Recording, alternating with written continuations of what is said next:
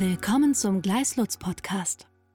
Guten Tag und herzlich willkommen zu einer neuen Ausgabe von unserem Gleislutz Podcast. Mein Name ist Hendrik Marschall, ich bin Counsel im Steuerrecht im Hamburger Büro. Ich spreche heute mit Johann Wagner, Partner im Steuerrecht im Hamburger Büro, zu den anstehenden Änderungen der grunderwerbsteuerlichen Regelung für Share Deals. Hallo Johann.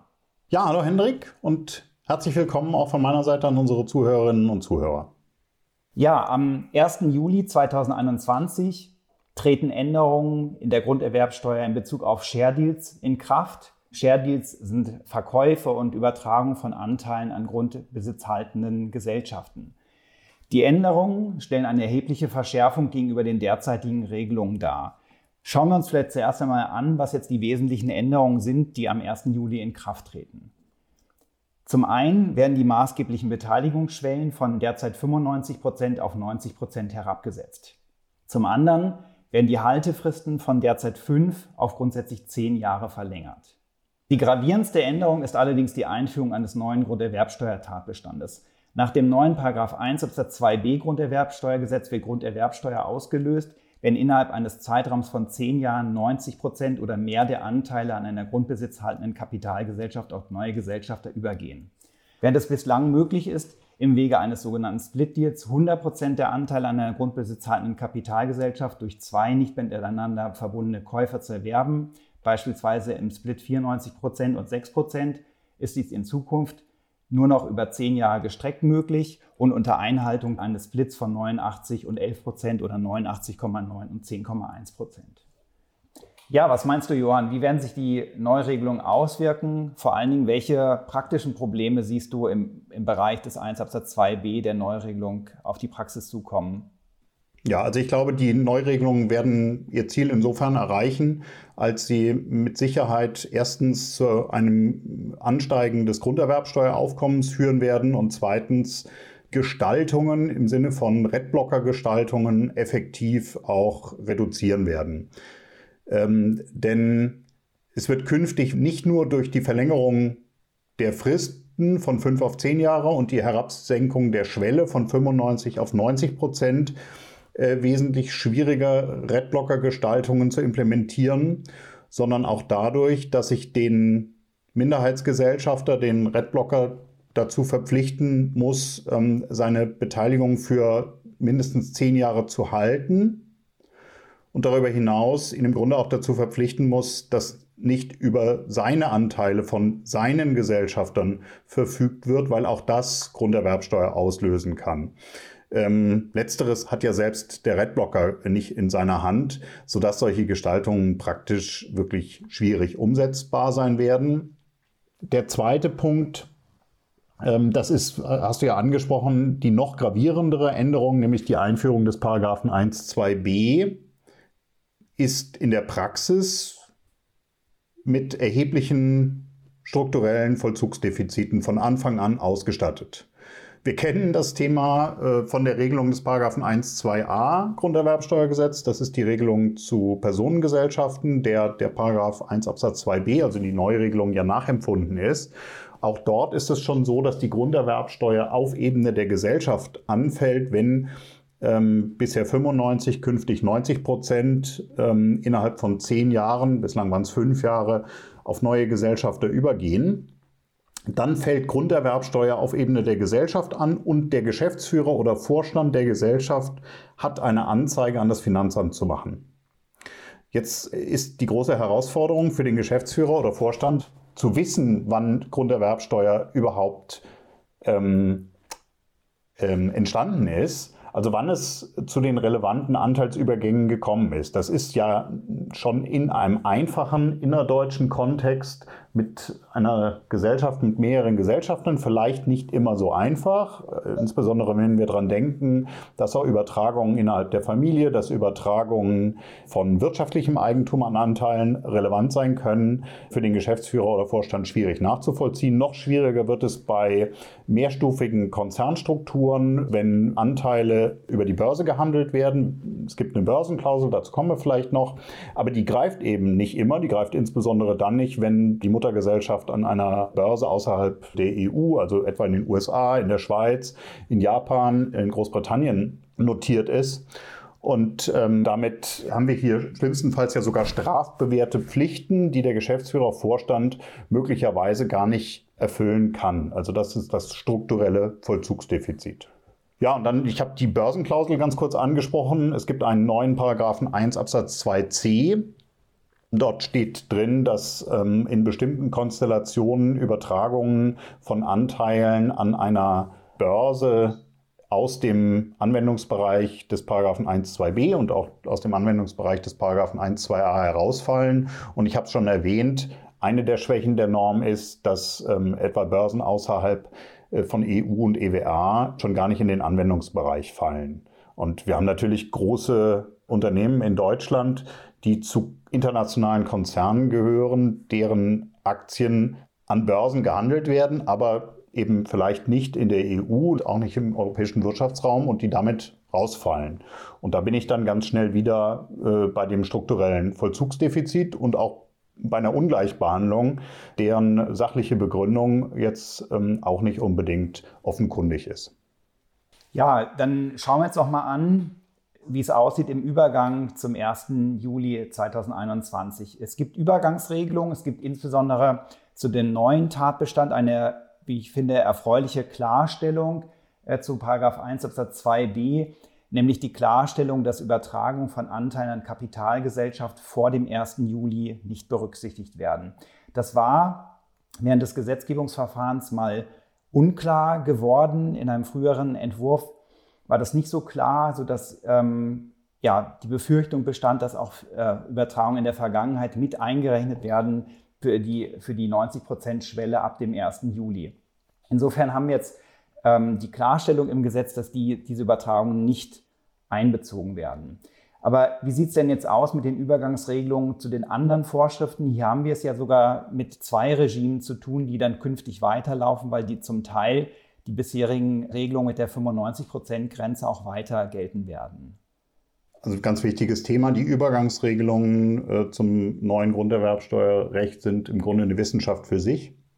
Wir haben ein partielles Weitergelten der, äh, des alten Rechts. Also der Gesetzgeber war sehr darauf bedacht, hier nicht irgendwelche Lücken zu lassen, um sich hinterher vorwerfen zu lassen, dass er möglicherweise bestimmte Gestaltungen sogar noch begünstigt hat. Also das alte Recht läuft weiter. Das betrifft etwa die Konstellation, dass die bisherige Schwelle noch nicht erreicht war, die neue Schwelle aber überschritten ist, also die klassische 94,9 Prozent, Schrägstrich 5,1 ähm, Prozent Struktur. Wenn ich hier aufstocke von 94,9 auf 95 oder gar 100 Prozent, dann gilt das alte Recht fort. Das heißt, Grunderwerbsteuer fällt an. Das ist Punkt 1. Punkt 2 ist, im Rahmen des Paragraphen 1 Absatz 2a, das ist die Norm, nach der Personengesellschaftsanteilsübertragungen auf neue Gesellschafter der Grunderwerbsteuer unterworfen werden und zwar künftig eben schon bei Überschreiten einer 90 Prozent oder Erreichen einer 90 Prozent Schwelle und äh, nach Ablauf innerhalb eines 10 Jahreszeitraums, nicht mehr nur innerhalb eines 5 Jahreszeitraums. Hier ist es so, dass tatsächlich Übertragungen, die vor dem Stichtag, also vor dem 1.7. stattgefunden haben, mitgezählt werden als Zählerwerbe.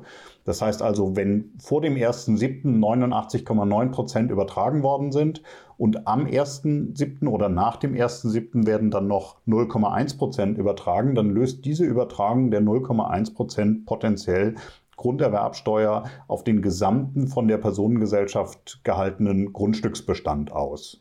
Ja, da kann man sich natürlich auch schon mal die Frage stellen, inwieweit das mit dem Rückwirkungsverbot vereinbar ist. Aber der Gesetzgeber hält das hier für verfassungskonform. Und der dritte Punkt ist die Übergangsregelung äh, zu Paragraph 1 Absatz 2b. Da möchte ich, das ist auch alles ähm, kompliziert, aber im Grundsatz ja so wie du sagst, im Grundsatz sollen Übertragungen erst ab dem 1.7. auch als Zählerwerbe nur mitgezählt und berücksichtigt werden. Das ist, glaube ich, äh, positiv. Man könnte anders äh, auch formulieren, selbstverständlich. Äh, da gibt es aber auch ein Problem bei dem 1 Absatz 2b und das ist für die Praxis, glaube ich, enorm wichtig. Wenn das Signing einer Transaktion, die für sich genommen Grunderwerbsteuer auslöst, also eine ganz normale MA-Transaktion, bei der 100% der GmbH-Geschäftsanteile oder auch der Aktien an einer grundbesitzenden Gesellschaft ähm, verkauft werden, also alle Parteien wissen, gehen davon aus, dass Grunderwerbsteuer anfällt, die Gesellschaft hält, wie gesagt, Grundbesitz, ähm, droht im Übergangszeitraum doppelter Anfall von Grunderwerbsteuer. Nämlich dann, wenn der Kaufvertrag vor dem 1.7. geschlossen wird oder geschlossen worden ist, also das Signing vor dem 1.7. stattgefunden hat und die Anteile erst nach dem 30.06., also am 1.07. oder später übertragen werden, also das Closing nach dem 30.06., also am 1.07. oder später stattfindet, kommt es nach dem Buchstaben des Gesetzes zum doppelten Anfall von Grunderwerbsteuer. Warum? Das Signing unterliegt nach altem Recht der Grunderwerbsteuer, nach 1 Absatz 3, Nummer 3. Grunderwerbsteuerschuldner ist hier der Erwerber. Und das Closing unterliegt nach neuem Recht nach 1 Absatz 2b der Grunderwerbsteuer, diesmal auf Ebene der Gesellschaft. Das war bis zum 30.06., also wenn Signing und Closing bis zum 30.06. stattfinden, nicht so. Da gibt es den 1 Absatz 2b nämlich noch nicht, nur den 1 Absatz 3 Nummer 3. Und wenn Signing und Closing nach dem 30.06., also nach Inkrafttreten der Neuregelung, beide erst stattfinden, dann wird Paragraph 1 Absatz 3 Nummer 3 verdrängt, ist nach ausdrücklicher Anordnung des neuen Wortlauts des Paragraphen 1 Absatz 3 subsidiär gegenüber 1 Absatz 2b. So, und wenn die Konstellation aber so ist wie eingangs beschrieben, dann greift die Subsidiaritätsregelung nicht und es fällt zweimal, jedenfalls technisch bei wortlautgetreuer Auslegung des Gesetzes Grunderwerbsteuer an. Das kann unseres Erachtens im Ergebnis ja nicht richtig sein. Es kann nicht verfassungskonform sein.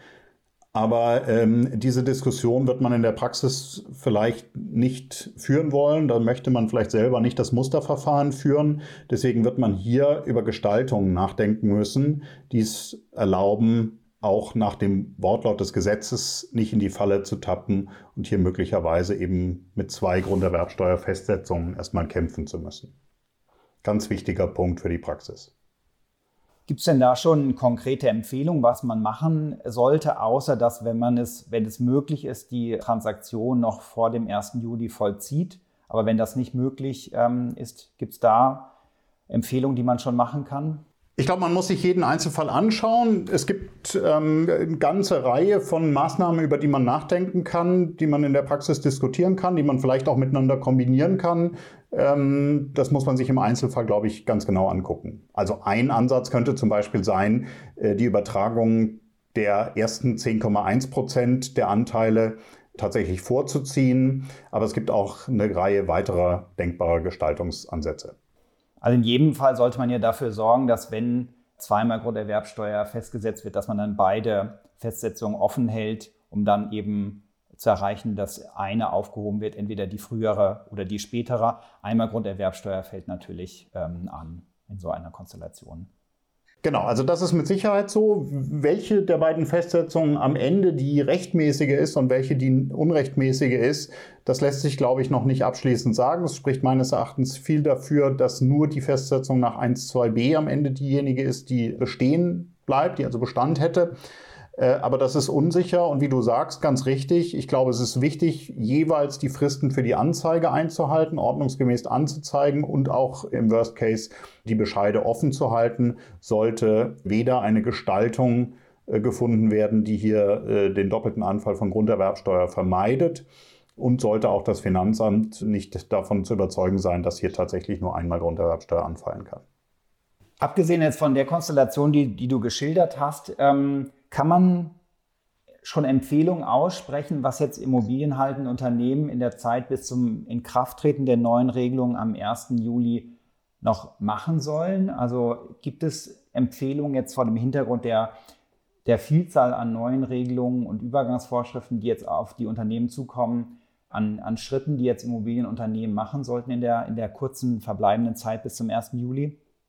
Ja, sehr gute Frage. Ich glaube, ähm, angesichts der Vielzahl der Normen und Neuregelungen, aber auch angesichts der Vielzahl der Gestaltungen, die es in der Praxis gibt, gibt es hier, glaube ich, keine Antwort, die für alle Fallgestaltungen passt.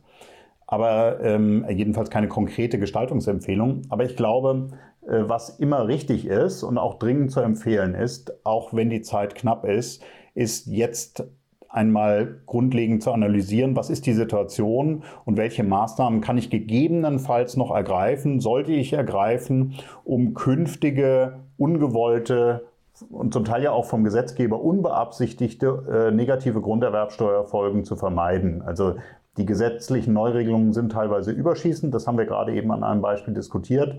Und ähm, hier kann man durch intelligente Vorsorge tatsächlich auch mitunter durch Maßnahmen, die noch bis zum 30.06. zu implementieren sind, für die ähm, Zukunft Probleme vermeiden. Also ein Stichwort könnte sein Implementierung eines Ankergesellschafters, etwa der 10,1 Prozent hält bei Familiengesellschaften oder auch bei äh, Gesellschaften mit häufiger wechselnden Gesellschaftern. Ja, und, und, allgemein kann man wahrscheinlich sagen, dass die Kapitalgesellschaften sich ihre Satzung werden anschauen müssen, um da auch Vorsorge zu treffen für den Einsatz 2b. Wir hatten ja die Thematik auch schon bei den Personengesellschaften, dass man dort äh, Regelungen vorsieht, wie die Grunderwerbsteuer verteilt wird zwischen den Gesellschaftern, wenn die Übertragung vielleicht auch nur eines kleinen Anteils durch eine Gesellschaft die maßgebliche Schwelle überschreitet, ob dann dieser eine Gesellschafter für alles verantwortlich sein soll oder ob er, äh, ob man dann eine anteilsmäßige Betrachtung macht und eben anschaut, die Übertragung in der Vergangenheit und dann eine Aufsplittung macht, wer hat wie viel übertragen und wer ist dann für wie viel Grunderwerbsteuer verantwortlich. Ganz richtig. Also die, ähm, Überlegung, äh, durch Steuerklauseln äh, zu regeln, wie mit diesen ja letztlich von außen auf die Gesellschaft steuerlich einwirkenden Ereignissen umzugehen ist und wie gegebenenfalls steuerliche Lasten, die auf Ebene der Gesellschaft auftreten, zwischen den Gesellschaftern äh, zu verteilen sind, von den Gesellschaftern zu tragen sind oder über Gewinnverteilungsregelungen zwischen den Gesellschaftern geregelt werden. Äh, das ist sicher einer der Punkte, die ähm, in Zukunft bei dem Aufsetzen und auch bei den Änderungen von Satzungen von Kapitalgesellschaften ähm, oder auch dem Abschluss von Gesellschaftervereinbarungen eine wesentlich stärkere und größere Rolle spielen werden als bisher. Ja, vielleicht dann zum Schluss noch ein Blick in die Zukunft. Ähm, was ist deine Prognose? Wie werden sich die Immobilienunternehmen auf die neuen Regelungen einstellen? Kann es sein, dass es ähm, ab Juli 2021 dann vermehrt Asset Deals geben wird oder wird die Praxis im Wesentlichen so weitermachen wie bislang? Kann man darauf eine pauschale Antwort geben? Ist, glaube ich, noch nicht final abzusehen, ähm, aber ich glaube, es wird Auswirkungen geben. Also wie schon gesagt, ich glaube, das Grunderwerbsteueraufkommen wird steigen. Ich glaube, in vielen Fällen werden bestimmte Share-Deal-Konstruktionen einfach nicht mehr stattfinden. Ich meine, ganz klar ist, äh, 94-6-Splits wird es nicht mehr geben, aber auch äquivalente Gestaltungen mit herabgesetzten äh, Beteiligungsquoten werden wahrscheinlich in geringerem Umfang stattfinden als bisher, wäre meine Prognose. Mm, eine positive Seite hat ja die Verlagerung der Steuerschuldnerschaft vom Erwerber auf die Gesellschaft, nämlich die, dass es hier auf der ertragssteuerlichen Ebene dann zu einem Sofortabzug kommt. Das mildert das Problem äh, allerdings natürlich nur anteilig ab, insbesondere bei Immobiliengesellschaften, die ja äh, in vielen Fällen keine Gewerbesteuer zahlen. Und äh, im Übrigen denke ich auch, dass Asset Deals tatsächlich wieder attraktiver werden. Es ist ja in vielen Fällen so, dass für den Veräußerer die 6b-Rücklage hier vielleicht genutzt werden kann. Auf Erwerberseite gibt es den Step-Up mit dem daraus erwachsenen Tax Shield. Und dann wird man sehen, ob die Praxis auch auf andere Gestaltungen verstärkt ausweichen wird. In der Diskussion waren ja vor zwei Jahren äh, die Unit-Deals. Bleibt abzuwarten, ob man hier einen Zuwachs sehen wird. Das Problem bei Unit-Deals ist natürlich, man muss in die Struktur erstmal reinkommen und das löst grundsätzlich natürlich Grunderwerbsteuer aus. Ähm, aber äh, denkbar ist das. Klare Trends lassen sich, glaube ich, im Augenblick noch nicht identifizieren. Ja, also dann bleibt es also spannend beim Thema Grunderwerbsteuer und Share Deals. Ja, vielen Dank dir, Johann, und auch vielen Dank an die Zuhörer für ihre Zeit. Dankeschön. Vielen Dank auch von mir. Weitere Informationen finden Sie auf gleislutz.com.